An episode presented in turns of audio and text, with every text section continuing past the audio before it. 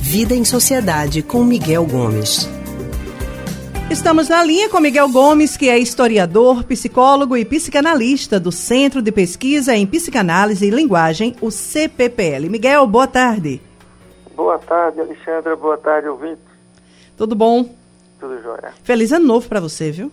Feliz ano novo para você e para todo mundo que está nos ouvindo. Miguel, os detectores de mentira começaram a ser utilizados primeiramente em investigações policiais ou até na justiça. E depois eles se popularizaram e viraram atração de programas de auditório. Mas a grande dúvida é, Miguel, esses equipamentos, eles são confiáveis? É uma boa pergunta, porque a gente tem no imaginário que esse detector de mentira de fato vai pegar as mentiras de quem estiver lá sendo né, Isso. verificado.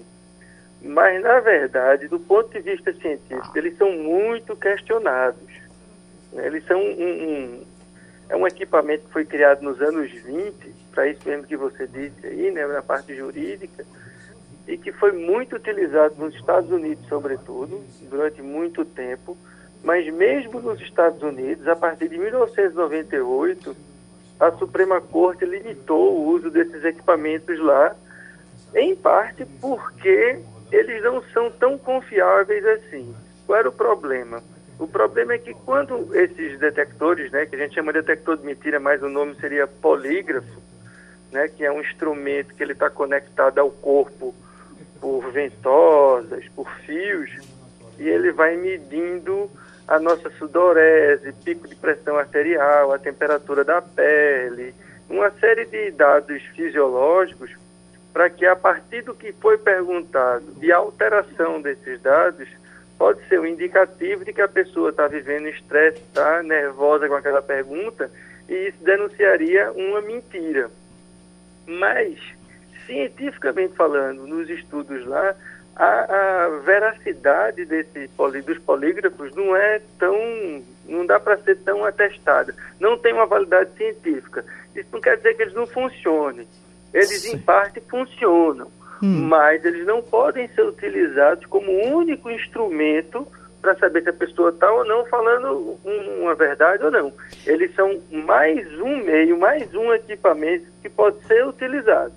O problema é que muitas vezes, e inclusive em filmes a gente vê isso, eles são tomados como definitivos, né? Se aparece no polígrafo que o camarada está mentindo e tal, pronto, ele está mentindo de fato. E aí, isso é um exagero que a gente não pode afirmar como verídico. Agora, Miguel, é, é, interessante essa tua colocação, porque inclusive existem estudos sobre as microexpressões faciais. É, uhum. Tem até uma série que eu não sei se você conhece, Light to Me, que é um investigador, um investigador que se baseia nessas microexpressões para dizer se a pessoa está mentindo ou não. Aí a minha pergunta para você é: é possível, independente do equipamento, a gente saber se uma pessoa está mentindo ou não, apenas pela forma como ela se comporta? É possível você perceber sinais de que a pessoa está mentindo sim. Agora, assim como com o polígrafo, é muito difícil você atestar 100%, porque algumas pessoas têm uma capacidade imensa de burlar e de né, simular. No próprio polímero, algumas pessoas são submetidas ao polímero, mentem, o, o, o polímero não, polígrafo, as pessoas mentem e o polígrafo não identifica. Então, da mesma forma com a, a, a, a nossa né, gestual.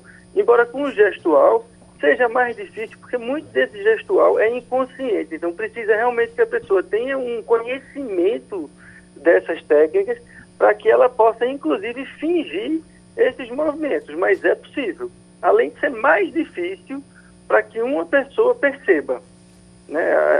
Se uma pessoa que não tem o histórico da outra, que está sendo entrevistada, que está sendo interrogada, fica mais difícil para ela perceber, mesmo com o gestual. Não é uma coisa simples, não.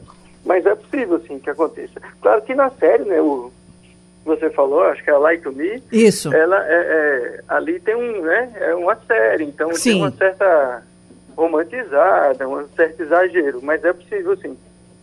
Muito bem. Miguel, muito obrigada pela tua participação conosco no Rádio Livre de hoje. Tá joia, Alexandre. Um feliz ano novo para todo mundo. Que 2020 traga a paz que a gente precisa.